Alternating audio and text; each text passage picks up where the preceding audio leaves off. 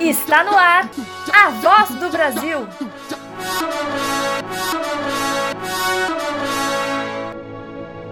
A voz do Brasil.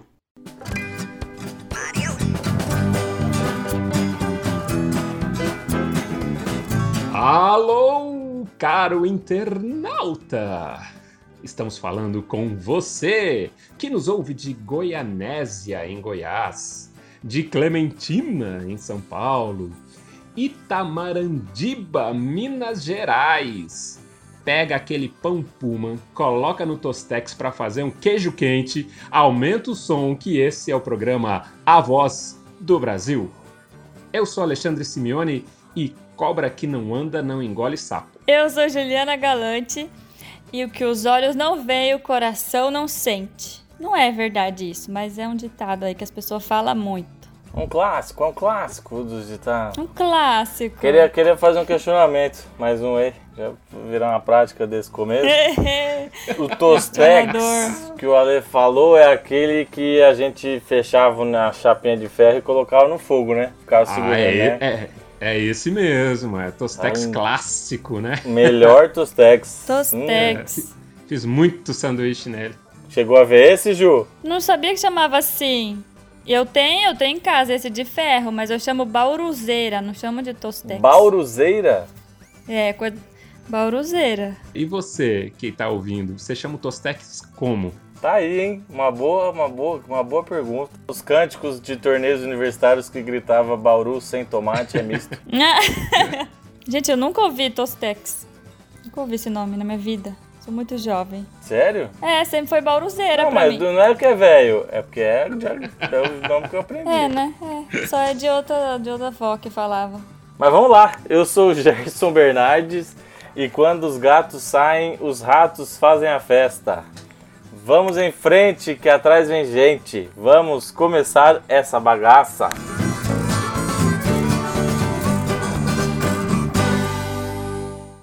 Antes da notícia, da primeira notícia do nosso podcast, temos um recado de uma parceira nossa. Lembrando que esse espaço está aberto para apoio, parcerias, divulgações excepcionais, até mesmo patrocínios. Beleza? O recado, um recado rapidinho da nossa parceira e depois a dona Marlene anuncia a notícia bacana para Dedel. Mavi Belle Chose, chapéus e adereços para a cabeça feitos pela chapeleira Adelvane Neia. Processo manual e meticuloso, modelos exclusivos onde forma e objetos são inspiração para cada criação. Mavi Belle Chose.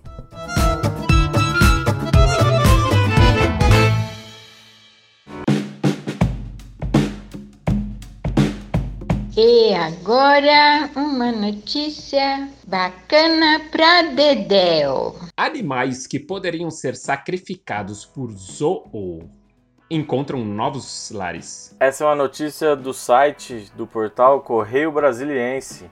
O zoológico Living Coasts, no sul da Inglaterra, fechou as portas definitivamente em razão da crise provocada pela pandemia. E ao comentar o destino dos animais, a instituição afirmou que, em último caso, poderia sacrificá-los se não encontrasse um novo lar. A boa notícia e a necessária notícia é que os novos lares foram encontrados. No anúncio do fechamento, o Living Coasts explicou que a maior parte dos animais mantidos no Living Coasts são espécies marinhas que precisam de cuidados especiais, mas estão confiantes de que no novas boas casas para os animais serão encontradas, só não está claro quão longo esse processo pode ser. A mudança para os novos lares ainda deve demorar um pouco, pois a mudança para outros zoológicos e aquários é um processo complexo. A cada passo, o bem-estar dos animais é a prioridade máxima. Até que os movimentos aconteçam, a equipe da Living Coast continuará a cuidar deles e que espero que não esqueça essa frase: a cada passo, o bem-estar dos animais é a prioridade máxima. Viu? Hã? Então, vocês aí que estão nos ouvindo da Living Coast, estamos de olho, hein? É, essa é uma notícia boa aí, né? Como várias outras nesse sentido, de outros estabelecimentos assim que acabaram fechando. Eu, eu acho uma notícia boa esses estabelecimentos fechar, porque Enfim, zoológico para o animal é uma coisa absurdamente violenta, assim, cruel. Então, é uma notícia boa nesse sentido, né? Não pelas pessoas que trabalham, que precisam é, dos seus empregos, né? Mas por esse motivo dos animais. O que me intriga nessa, nessa matéria aí, depois eu fui pesquisar um pouco mais sobre esse zoológico e sobre o que aconteceu de fato, e aí tem uma reportagem, né, com esse zoológico aí, que eu vou falar um pedacinho aqui porque eu achei intrigante. Que eles perguntam pro, pro zoológico o que acontecerá se vocês conseguirem encontrar, se vocês não conseguirem encontrar os novos lares para todos os animais. Porque parece que ainda estão na busca, assim, né? Estão analisando, ainda não foi de fato é, encontrado totalmente os lares, assim, né? E daí eles respondem, né? Nossa prioridade é o bem-estar dos animais. No caso improvável de não encontrarmos casas que atendam suas necessidades, talvez seja necessário é, a eutanásia. Mas então, como assim, né, gente? como que a prioridade e a segunda opção já é essa, né? se não der certo, a gente eutanásia e pronto. Então é complicado isso. Mas é, bom, vamos focar na boa notícia que esses animais estão encontrando novos lares. Tem bastantes lugares para recebê-los, assim, tem bastante ONG, tem bastante santuários que estão crescendo cada vez mais, que inclusive precisam de ajuda financeira para se manter, né? Tem várias vaquinhas aí online como para vários segmentos e para esse também dos animais. Então, que esses animais encontrem com essas ONGs, com essas com esses santuários e sejam livres aí finalmente e felizes. E é isso aí, boa notícia, boa notícia. É, e mais, mais do que os zoológicos, né? A gente precisa mais desses santuários. O, o bicho fica livre. É, a gente não precisa ficar olhando o bicho atrás de grades, né? Eu, eu acho, sempre achei isso bem esquisito. É o que você falou, claro, a gente pensa nas pessoas que trabalham nesses locais, todo respeito às pessoas que trabalham nesses locais, mas a gente ficar olhando o bicho atrás de grade, para mim, ainda é uma coisa esquisita. Então, esses santuários a gente vê que são lugares onde os, os animais estão livres lá para ficar e, e, com mais segurança, né? Há formas mais naturais de você ter esse contato com a natureza, né? Menos, menos engessada, numa reserva florestal que tenha aí um trabalho de biólogos, de, de pessoas, inclusive, que podem falar sobre características geográficas, né? Turismólogos, né? Podem falar da região, mas com os bichos soltos, se você tiver sorte, acaba vendo algum, né? Com todo respeito, com todo cuidado, sem dar comida, sem interferir, enfim. Há maneiras de se fazer, maneiras mais interessantes, maneiras mais orgânicas e naturais, tendo isso como mente, tendo isso como é, meta, né? O bem-estar dos animais é a prioridade máxima, né? A gente, ser humano, precisa se tentar se relacionar com a natureza de forma natural. Olha que paradoxo. Oh, que, é que redundância, né? Exatamente. Mas é, é, possível, existem maneiras mais bacanas do que um zoológico fechado com um espacinho pequeno. Porque isso não tem mais nada de natural. Eu acho que a gente está evoluindo para cada vez mais pessoas entenderem isso. Estamos caminhando para isso. No futuro próximo, se tudo der certo, não haverá mais zoológicos.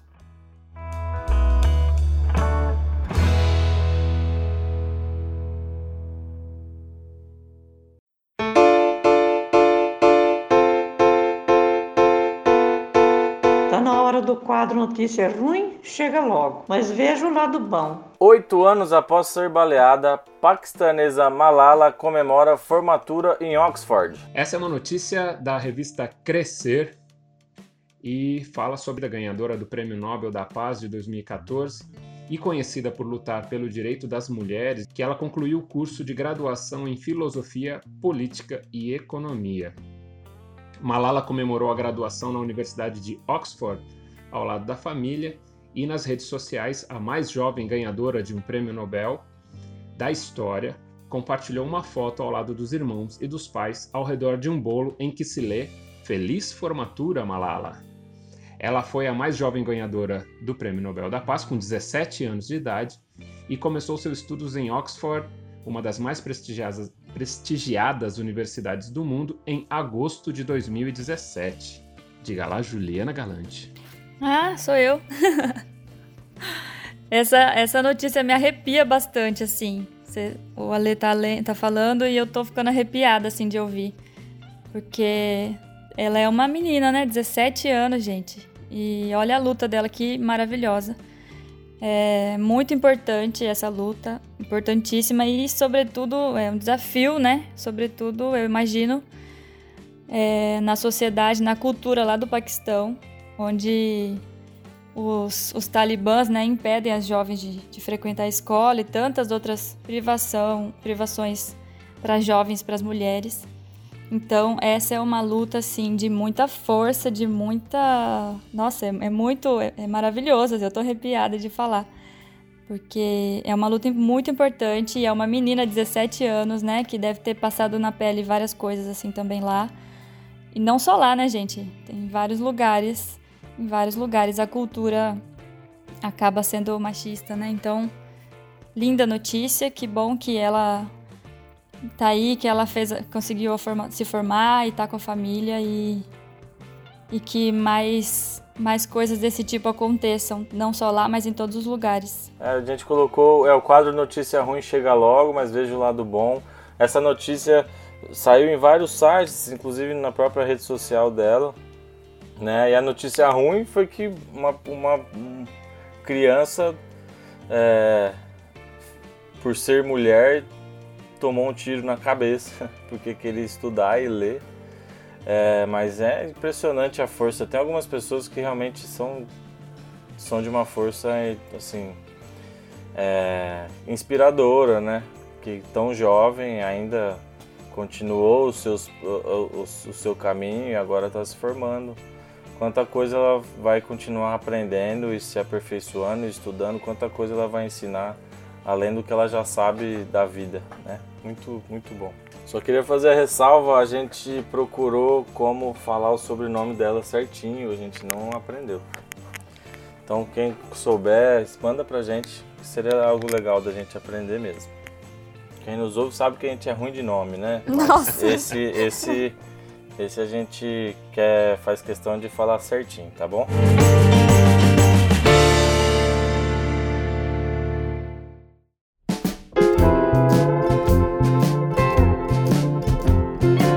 Ô oh, meu filho, escuta a voz da razão. Empresa compartilha videoaulas gratuitas de ginástica para pessoas em cadeira de rodas.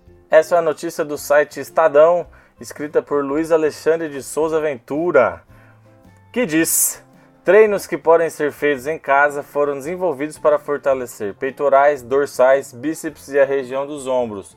É, eu sou, eu, Gerson, sou um pouco ruim, eu imagino que sejam músculos, né? Que ele tá falando. São músculos, são músculos. Quem me conhece sabe que eu não, eu não conheço muito de brincadeira. É necessário cuidado é, na fala né, do professor Leonardo Dal, é necessário cuidado para prescrever treinos a pessoas com deficiência, porque cada uma tem suas peculiaridades, diz Leonardo Dal, especialista da startup Fit Anywhere.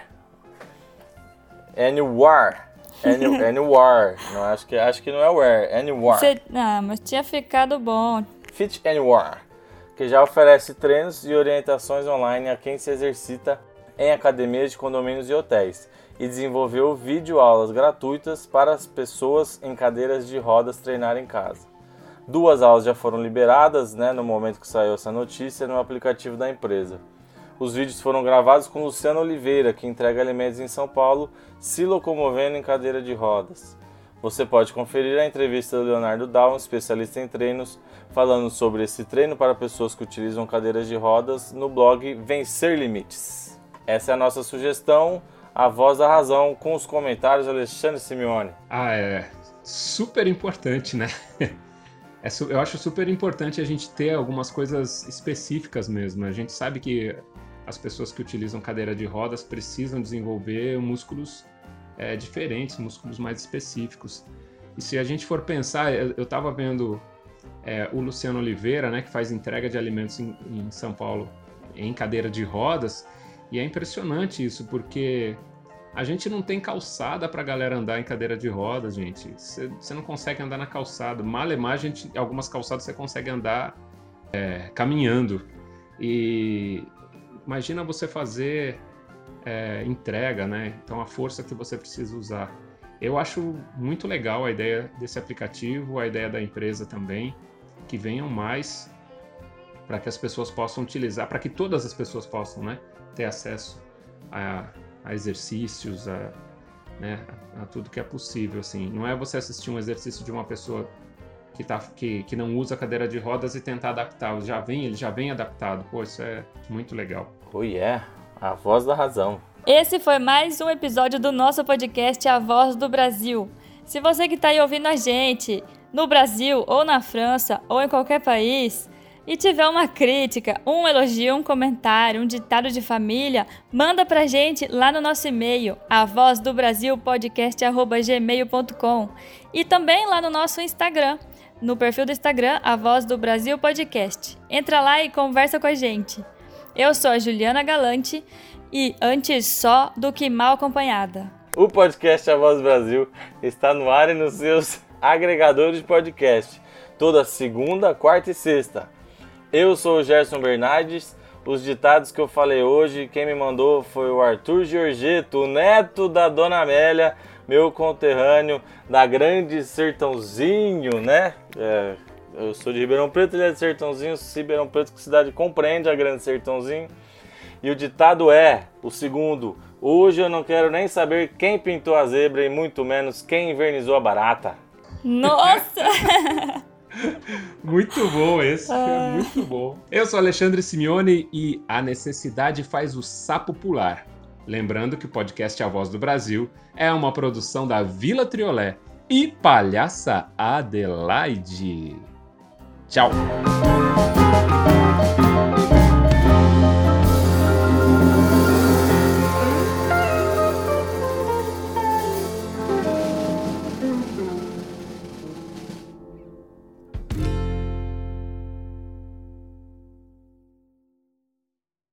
Os ditados que eu tô falando hoje é de um amigo e ele às vezes posta algumas coisas com a avó.